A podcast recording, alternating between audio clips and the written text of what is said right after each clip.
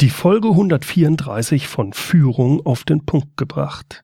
Heute spreche ich mit Ottfried Guillaume über Verhandlungsführung. Willkommen zum Podcast Führung auf den Punkt gebracht. Inspiration, Tipps und Impulse für Führungskräfte, Manager und Unternehmer. Guten Tag und herzlich willkommen. Mein Name ist Bernd Gerob. Ich bin Geschäftsführer-Coach und Führungstrainer in Aachen. Vor mehr als 15 Jahren verkauften mein damaliger Partner und ich unser Start-up mit 20 Mitarbeitern an einen großen weltweit agierenden Konzern. Die Verhandlungen eines solchen Unternehmensverkaufs die sind immer herausfordernd. Bei uns kam erschwerend hinzu, dass wir einen Venture-Kapitalgeber drin hatten und es auch sonst noch einige Komplikationen gab. In dieser Situation waren mein Partner und ich heilfroh, den in Gesellschaftsrecht und Unternehmenstransaktionen sehr erfahrenen Rechtsanwalt Ottfried Guillaume als unseren Verhandlungsführer auf unserer Seite zu haben. Mit Ottfried Guillaume unterhalte ich mich heute über solche schwierigen Verhandlungen und äh, ich möchte von ihm wissen, worauf es da ankommt und welche Fehler man gerade als Unternehmer in solchen Verhandlungssituationen möglichst vermeiden sollte. Dr. Ottfried Guillaume ist Fachanwalt für gewerblichen Rechtsschutz und für Handels- und Gesellschaftsrecht.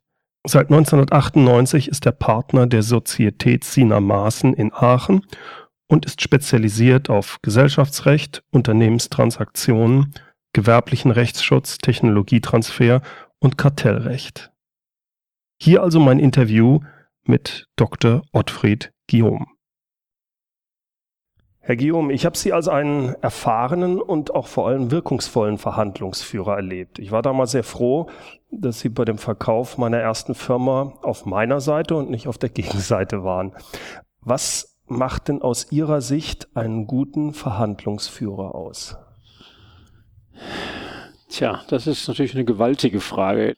Die Antwort wird vielleicht ähm, mehrere Phasen meiner Tätigkeit erfassen. Es ist nicht, ich hatte nicht immer denselben Blick auf die Antwort vielleicht, was macht einen guten Verhandlungsführer äh, aus, sondern als ich 30 oder 35 äh, diese Frage beantwortet hätte, dann wäre die anders ausgefallen, als ich sie heute beantworten würde einen guten Verhandlungsführer macht sicherlich erst einmal aus, dass er, wenn er ein bisschen Zeit vorher hat, sich genau überlegt, was Inhalte des Gespräches sein können und sich darauf auch vorbereitet. Also Aktenkenntnis, Faktenkenntnis ist außerordentlich wichtig. Es gibt zwar die Typen, die nehmen im Gespräch es auf, die lassen erstmal alle anderen reden, nehmen das auf und entwickeln dann sozusagen aus dem, was sie gerade aufgenommen haben, eine Lösung. Meistens ist das dann eine Lösung, die allen so hervorragend vorkommt, die ist aber dann letztendlich doch keine, weil sie alle bedient, aber sie ist dann keine Lösung, sondern sie ist eigentlich nur aus der Not heraus, dass der nicht vorbereitet war und dann irgendwo versucht, aus der Sache einigermaßen vernünftig rauszukommen. Das ist, sind nur kurzfristige Erfolge, da kommen sie nicht mit weiter. Ähm, also einmal gute Vorbereitung, das ist ganz wichtig. Zweitens, Sie müssen meiner Überzeugung das wie ein Schachspiel sehen. Der Gegner will ja, oder nicht unbedingt Gegner, aber der, der Verhandlungspartner will auch ein Ergebnis erzielen. Das mhm. müssen Sie sich also vorstellen können, was der für ein Ergebnis erzielen will. Und Sie müssen auch die Lösung für ihn mitdenken. Sie müssen sich also überlegen, wo sind dessen Probleme und wie kann ich die lösen. Wenn Sie die mitlösen, ist er natürlich eher bereit, auf Ihre Seite zu kommen. Mhm. So. Mhm. Also das ist ganz wichtig. Sie dann sollten Sie überlegen, welche Positionen Sie durchsetzen wollen. Und zwar auch mit einer gewissen Priorisierung. Gibt es eine A-Priorisierung oder nur C-Priorisierung? Das ist auch ganz wichtig. Und dass man, wie es häufig ist, vermeidet, dass man nachher bei einer C-Priorisierung das Ganze aufs Spiel setzt. Nicht mhm, so, mhm. wenn die Kombattanten sich dann am Ende so ver, verhakt haben und eigentlich nur noch über das Datum diskutieren oder kon kontroverse Standpunkte einnehmen. Das sollte man vermeiden.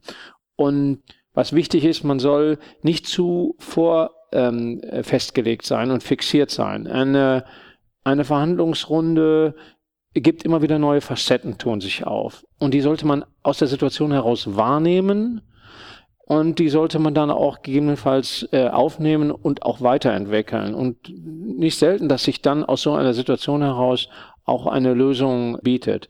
Was ganz wichtig ist, ist, wenn man etwas aufnimmt, was dem, dem, dem anderen wichtig ist und der sich nachher in der Lösung wiederfindet. Mhm. Also das ist sensationell, wenn Ihnen das gelingt. Dann ist er nämlich bereit, oft Dinge zu schlucken, die Sie vielleicht gar nicht durchgesetzt bekommen hätten, wenn Sie zu kontrovers und zu hartleibig mit ihm umgegangen wären. Also sehr gut, wenn man etwas aufnimmt, was der sie will und sagt, okay, gut, darüber können wir uns, äh, können wir uns einigen. Mhm. Jetzt gibt es ja welche, die nach dem Harvard-Konzept, dass man dieses Win-Win durchzieht. Jetzt im Rechtsstreit stelle ich mir das manchmal sehr schwer vor. Da gibt es unter Umständen nur, äh, der eine gewinnt, der andere verliert. Wie, wie sehen Sie das? Also es hängt sicherlich von der, von der Auseinandersetzung ab. Äh, nehmen wir mal an, wir hätten jetzt eine, eine Gesellschafterauseinandersetzung. Ja dann sollte man den, den Gesellschaftern, die vielleicht jetzt nach jahrelanger ähm, Gemeinschaft in der Gesellschaft ähm, plötzlich dann Streit aufkommt und die können nicht mehr miteinander oder mehrere Gesellschafter, ähm, wo, weil die Lebenswege eigentlich unterschiedlich sind. Der eine hat dann ich sag mal, mehrere Freundinnen, der andere fährt nur noch Porsche und, und der dritte arbeitet so wie am ersten Tag ja. mit der Vision. Das ist so. Ja. Mit 40, 50 läuft das komplett auseinander. Und dafür sind dann die Satzungen da, ob sie dann Lösungen bieten. Meistens bieten sie keine Lösungen. Da muss man einfach schauen, dass man das Wohl der Gesellschaft im Blick hat. Das mhm. ist so. Und das muss auch der verstehen, der ausscheidet. Ja. Ähm, weil er sonst einen zu langen Kampf äh, führen muss mit einem zweifelhaften Ausgang, was er auch nicht will. Jeder will seine Lebensqualität oder will ja seine, seinen Weg möglichst dann nach einem kurzen Auseinandersetzung weiterführen können, so wie er sich das vorstellt. Ähm, da kann man fast nie Maximalpositionen durchsetzen. Hm. Das wird immer für beide nur zufriedenstellend sein. Eine etwas andere Situation ist, wenn man einen Rechtsstreit, eine Zahlungsklage führt. Oder ähm, da ist es viel mehr objektiv zu bestimmen, ob man Recht oder Unrecht hat. Also da kann man durchaus, ähm, da muss man nicht so vergleichsbereit sein. Mhm, mh, mh. Die Richter sind das natürlich manchmal würde man etwas ähm, vielleicht bösartig sagen, vergleichsbesoffen, weil sie natürlich dann an der Stelle den, den Rechtsstreit auf eine einfache Art beenden können. Da müssen sie sich auch gegen wehren. Nicht? Also da müssen sie eben schauen, dass sie da immer noch die Vorstellung ihres Mandanten erwischen, dass er nicht nur 50 Prozent kriegt, sondern eben vielleicht 60 oder 70 Prozent. Mhm. Also dass man ein paar Abstriche machen muss bei, bei manchen Streitigkeiten, das ist so. Ne? Mhm. Aber die sind grundlegend anders. Also kommt immer auf die Art der Auseinandersetzung an. Ja, ne? ja, verstehe ich. Was sind denn prinzipiell so typische Phasen, die fast jede Verhandlung eigentlich durchläuft? Also eine ganz typische Phase ist, wir haben fünf Mann am Tisch, da will jeder was sagen. Einer hat noch nichts gesagt. Das ist eine Katastrophe. Mhm. Wenn er das nicht, nichts gesagt hat, konnte er es nicht ventilieren und wird es dann irgendwo vielleicht, nachdem vorzeitig abgebrochen wurde oder beendet wurde, dann wird er da hinter den Kulissen das sagen und er wird also wahrscheinlich energisch das torpedieren wollen, was die anderen vier dann irgendwo ähm, da erzählt haben oder wo vielleicht sich sogar Vergleichslinien entwickeln können. Also ganz wichtig, jeden zu Wort kommen lassen. Jeder soll was sagen. Vielleicht mhm. sogar auch die, die nichts sagen, einfach mal aus der Reserve locken und fragen, mhm. was sie denn dazu meinen ja, ja. und so weiter. Das halte ich für einen ganz wichtigen Punkt. Dann sollte man den Punkt auch erwischen, wo man zu stark reiteriert. Also jetzt immer wiederholt und so weiter. Also da scheint es so zu sein, dass man dann vielleicht äh, an dem Punkt ist, wo dann die Details erst einmal in kleinen Gruppen oder jeder für sich ausarbeiten muss. Oder eine Pause gemacht werden. Pause, mhm. also wo man die Leitlinien hat. Ja. Oder dass man dann in eine zweite Verhandlungsrunde geht. Mhm. Mhm. Das ähm, finde ich ist auch sehr wichtig. Man sollte tunlichst vermeiden in Verhandlungen, dass man äh, persönlich wird. Auch es gibt viele Verhandlungsthemen oder äh, Streitigkeiten, die haben schweren, schweren Inhalt, da geht es dann auch um persönliche Verfehlungen, aber die sollte man tunlichst vermeiden. Mhm. Vor allen Dingen, wenn die Parteien mit am Tisch sitzen. Wenn Ja. die nicht mit am Tisch sitzen, wie das bei Anwälten auch häufig der Fall ist, dann kann man eigentlich mit dem Kollegen, wenn es ein vernünftiger Kollege ist, relativ Ja. schnell die entscheidenden Punkte rausarbeiten. Sind sie nicht, sind eben die Parteien mit am Tisch, dann wird es deutlich schwieriger. Ne? Das kann ich mir gut vorstellen, aber wenn es jetzt mal wirklich Emotionen hochkommen, also wenn ihr Ihr Mandant mit dabei ist, der kriegt schon einen hochroten Kopf, wie schaffen Sie es dann, einen kühlen Kopf zu bewahren, wenn es in dieser Art zur Sache geht?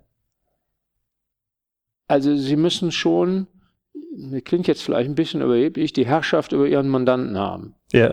Also früher hätte ich einem Mandanten selten widersprochen als junger Anwalt im Gespräch, aber heute müssen sie, wenn er, er darf seine Emotionen durchaus loswerden, aber man muss ihn dann auch zur Ordnung rufen können. Mhm. Wenn er Mhm. nicht zur Ordnung, wenn, wenn er da nicht greifbar ist, dann weiß ich nicht, ob es das richtige Mandat ist. Das muss man Mhm. einfach sagen. Mhm. Es gibt die Mandanten, aber früher hätte man gezittert als junger Anwalt und heute ist das dann, ja, wenn es nicht passt, dann passt es eben nicht. Ja, da muss ja. man sich auch trennen. Ja, es passiert ganz selten. Also ich, Mhm. ich, ich, mir ist überhaupt kein Fall jetzt bekannt, wo mir das mal passiert wäre. Und ähm, das heißt, man kriegt als Anwalt dann auch die Mandanten, die zu einem passen. Der Anwalt macht sich den Mandanten passen oder der Mandant den Anwalt. Wenn die Emotionen mal wieder erwarten hochkommen, dann muss man sie einfach versuchen zu dämpfen. Das ist so. Vielleicht muss man dann auch den Schlagabtausch mal zulassen, wenn der Mandant am Tisch sitzt und die Gegenpartei auch persönlich am Tisch sitzt, dann muss man den Schlagabtausch mal zulassen. In der Regel verständigen die Anwälte sich, wenn sie vernünftig sind, auf einer Linie.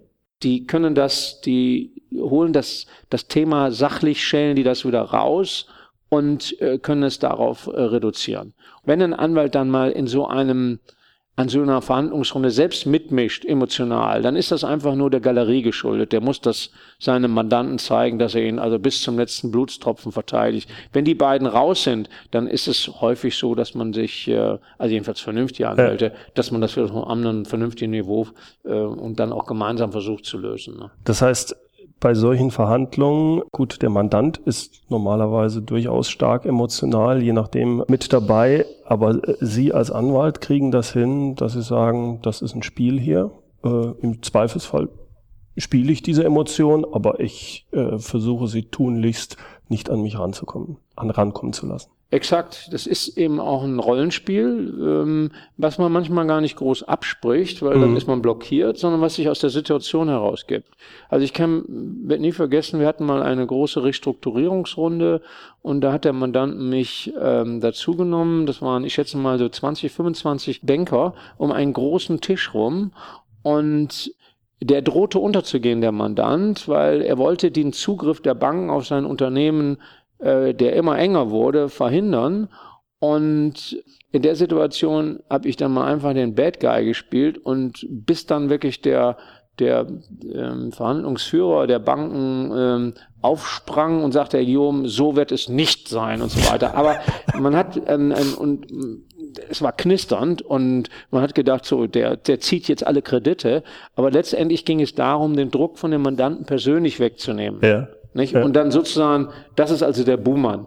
So dass der Mandant vielleicht auch im Innenverhältnis in kleinen Gesprächen mit anderen Bankern und auch mit diesem, mit dem Verhandlungsführer der Banken, dann eben sagen konnte, ja, wir machen das.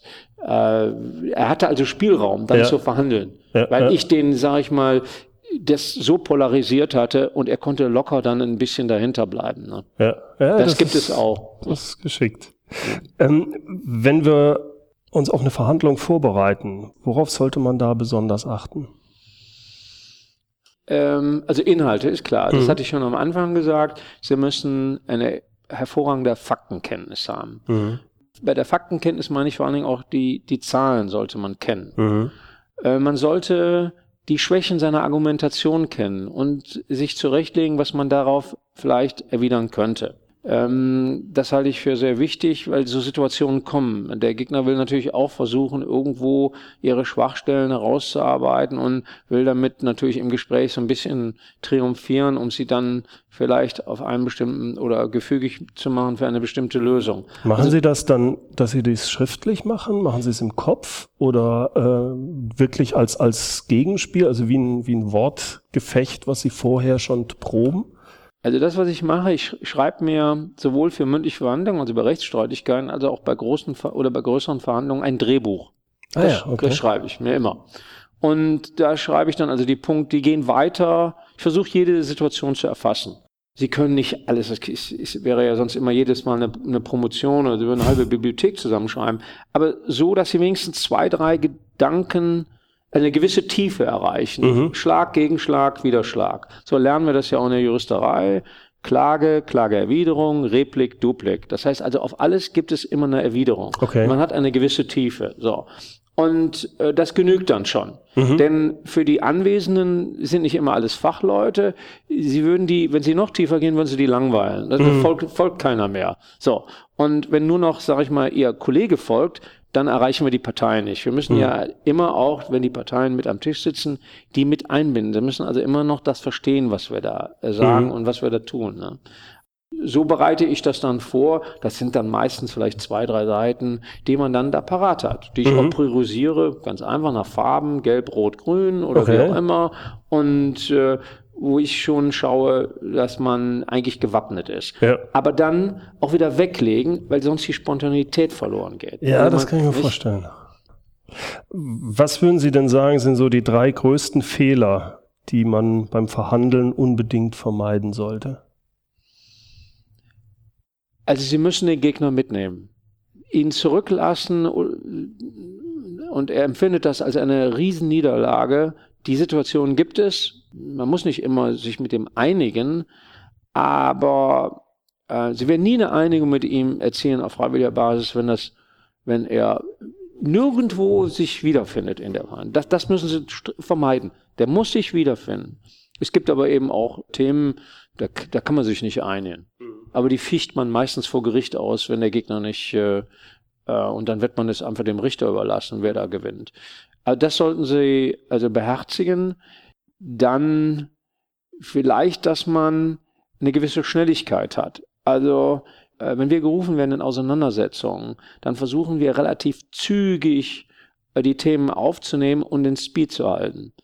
Also wenn die Mandanten sich zurückziehen und dann der Familienrat tagt über Wochen und hin und her werden die Themen gewälzt und dann es gibt ja 80 Millionen Berater in Deutschland. Äh, wenn die dann zu Hause sitzen, dann ist, ist jeder andere besser als der eingeschaltete Anwalt. Das müssen sie vermeiden. Sie müssen das so schnell wie möglich dann, auch wenn sich die Chance bietet, unter Dach und Fach bringen. Okay. Also die beiden Punkte halte ich für sehr wichtig. Geschwindigkeit und eben auch, dass man den anderen sich wiederfinden lässt. Und das dritte wäre wahrscheinlich die Vorbereitung. Äh, wenn ich Dritte würde man sagen, sicherlich die Vorbereitung, weil sie können nicht einfach nur immer vertrauen, dass sie spontan gut sind, wie auch immer. Es gibt einfach, jeder Fall erfordert auch eben halt eine gewisse Vorbereitung, weil bestimmt, es kommt auf bestimmte Zahlen oder hm. Fakten an.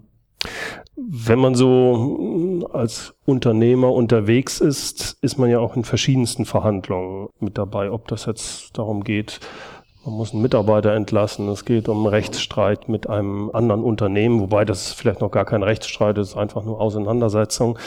Bei welcher Art von Verhandlung ist Ihrer Meinung nach es absolut notwendig, einen rechtlichen Beistand dabei zu haben, wirklich in der Art, dass derjenige auch wirklich den Verhandlungsführer äh, spielt dann. Man, man, man kann zwei, vielleicht zwei Kategorien, grob zwei Kategorien von Mandanten unterscheiden. Welche, die gehen sehr schnell zum Anwalt, nehmen den Anwalt äh, in Anspruch und welche, die warten sehr lange und oft eben zu spät. Dann ist das Problem entstanden. Ein, ein guter Unternehmer, der hat ein, ein Gefühl dafür, wann er zum Anwalt muss. Was sich nach meiner Überzeugung als gut rausstellt, ist, dass er relativ frühzeitig mit einem Problem kommt. Da wird man ja sagen, naja, das ist aber doch, kostet direkt viel Geld und so weiter. Man kann kontroversen Themen erstmal antippen. Man kann ja durchaus sagen, wir machen mal nur einen, einen gewissen Stundenaufwand mhm. und dann sagen Sie mir mal, ist das ein Problem und wie verhalte ich mich dann? Und dann legt man so gewisse Linien fest. Ähm, was man tunlichst vermeiden sollte, ist, wenn Unternehmer verhandeln, untereinander verhandeln, dass man mit dem Anwalt am Tisch sitzt. Das ist ganz schlecht. Mhm. Also, aber was man in jeder Hinsicht tun sollte, ist, dass der Anwalt einem intern vorher coacht und dieses Problem aufbereitet ja, ja. und ihm die Linien deutlich macht. Also man kann dann hinterher, wenn man die Unternehmer zu einer Lösung gefunden haben, dann lässt man es eben wechselseitig die Anwälte äh, nur noch auf Papier bringen und mhm. umsetzen. Aber dann sind sie nicht mehr, ich sag mal, in dieser Verhandlung, sind sie eigentlich nicht dabei. Manchmal wird man nicht ernst genommen und dann, es gibt ja so Elefanten dann, die meinen, sie müssten einen oder überrollen und, und, und so weiter. Da ist es vielleicht schon mal ganz gut, dass man mit einem Anwalt auftritt und dann die Krallen ausfährt, mhm. wenn, hm. wenn es notwendig ist. Und manche, die sind so borniert, die meinen, also in, durch alles durchgehen zu können und so weiter, da müssen sie ganz ge gewaltig als Anwalt dagegenhalten. Mhm. Und ist seltener, passiert aber. Meistens sind das dann aber, naja, sehr, sehr harte Auseinandersetzungen. Und, aber die bleiben nicht aus. Es geht nicht. Sie müssen mhm. als Anwalt die, die Interessen ihres Mandanten vertreten und äh, sie müssen das mit im Rahmen der zulässigen äh, Möglichkeiten, müssen sie das mit, mit äh, vollem Einsatz tun und auch nicht irgendwie Bedenken haben, naja, was passiert da mit dem Gegner und so weiter. Also es gibt Auseinandersetzungen, die sind für beide Seiten deutlich Existenz, existenziell mhm. und sie führen auch dazu, dass der eine dann seine Existenz verlieren kann. Und sie müssen das dann auch so führen, dass ihr Mandant seine Existenz behält. Mhm. Auch wissen, dass es den anderen möglicherweise seine kostet. Also da dürfen sie nicht zucken. Und, da, und da, auch darauf müssen sie auch eine Strategie ausrichten.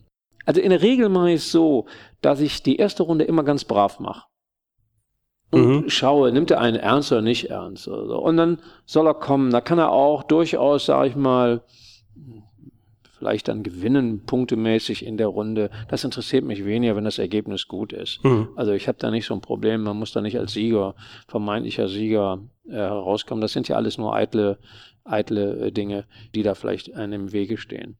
Aber wenn er einen nicht ernst nimmt, dann läuft eine Maschinerie ab. Und dann, wenn ich den Mandanten habe, der mitmacht, der sagt, okay, Herr Guillaume, dann, dann äh, wird das unangenehm. Das muss, und Sie müssen mhm. auch den Ruf haben. Sie müssen als Anwalt den Ruf haben, dass Sie extrem unangenehm werden können. Das allein schon, das hilft dem Mandanten, weil man dann viel eher in einen Vergleich kommt und die Dinge friedlich werden. Mhm. mhm. Wenn Sie im Markt verschrien sind als zu weicher Anwalt, das ist gar nichts. Ne? Ja, das kann ich mir vorstellen. Sie werden von manchen Mandanten extra gebucht. Die gehen, die haben bestimmte Berater, die sind, gelten als friedlich und so weiter. Und äh, habe einen Mandanten, einen großen Mandanten, der sagt dann, ja, Sie wissen ja, wir gehen immer zu dieser Kanzlei, aber hier geht's jetzt hier um eine harte Auseinandersetzung und da brauchen wir mal einen, der da mal auftritt. der mal auftritt, ja.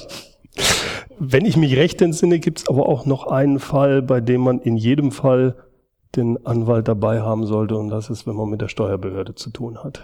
Ja, zweifelsohne. Ich bin jetzt hier kein Steueranwalt, deswegen kann ich Ihnen das jetzt nicht ähm, aus erster Hand berichten. Aber die kommen ja meistens nicht, indem sie sich ankündigen, sondern die stehen plötzlich da und machen dann eine Durchsuchung. Ja. Also, also da kann man nicht viel machen.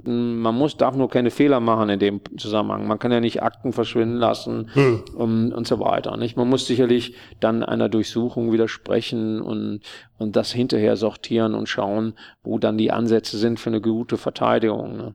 Aber mehr kann ich da auch nicht zu sagen, weil okay. ich bin in dem Bereich nicht tätig. Ne? Hm. Herr Guillaume, ich bedanke mich recht herzlich. Fand ich wieder sehr spannend, mit Ihnen mich zu unterhalten. Die Art, wie Sie das vorhin gesagt haben, so habe ich sie auch erlebt. Und da möchte ich mich für das Gespräch wie auch für Ihre damalige Hilfe herzlich bedanken. Es war mir ein Vergnügen. Soweit mein Gespräch mit Dr. Ottfried Guillaume. Mehr über ihn finden Sie auf der Webseite der Sozietät Sina Maaßen www.sina-maaßen.de und Maaßen mit zwei A und zwei S. Speziell beim Verkauf meiner ersten Firma, aber auch bei anderen schwierigen Verhandlungssituationen habe ich Ottfried Guillaume als Verhandlungspartner und Sparringspartner für Unternehmer sehr schätzen gelernt. Ich kann die Zusammenarbeit mit der Sozietät Sina Maaßen und speziell mit Ottfried Guillaume deshalb sehr empfehlen.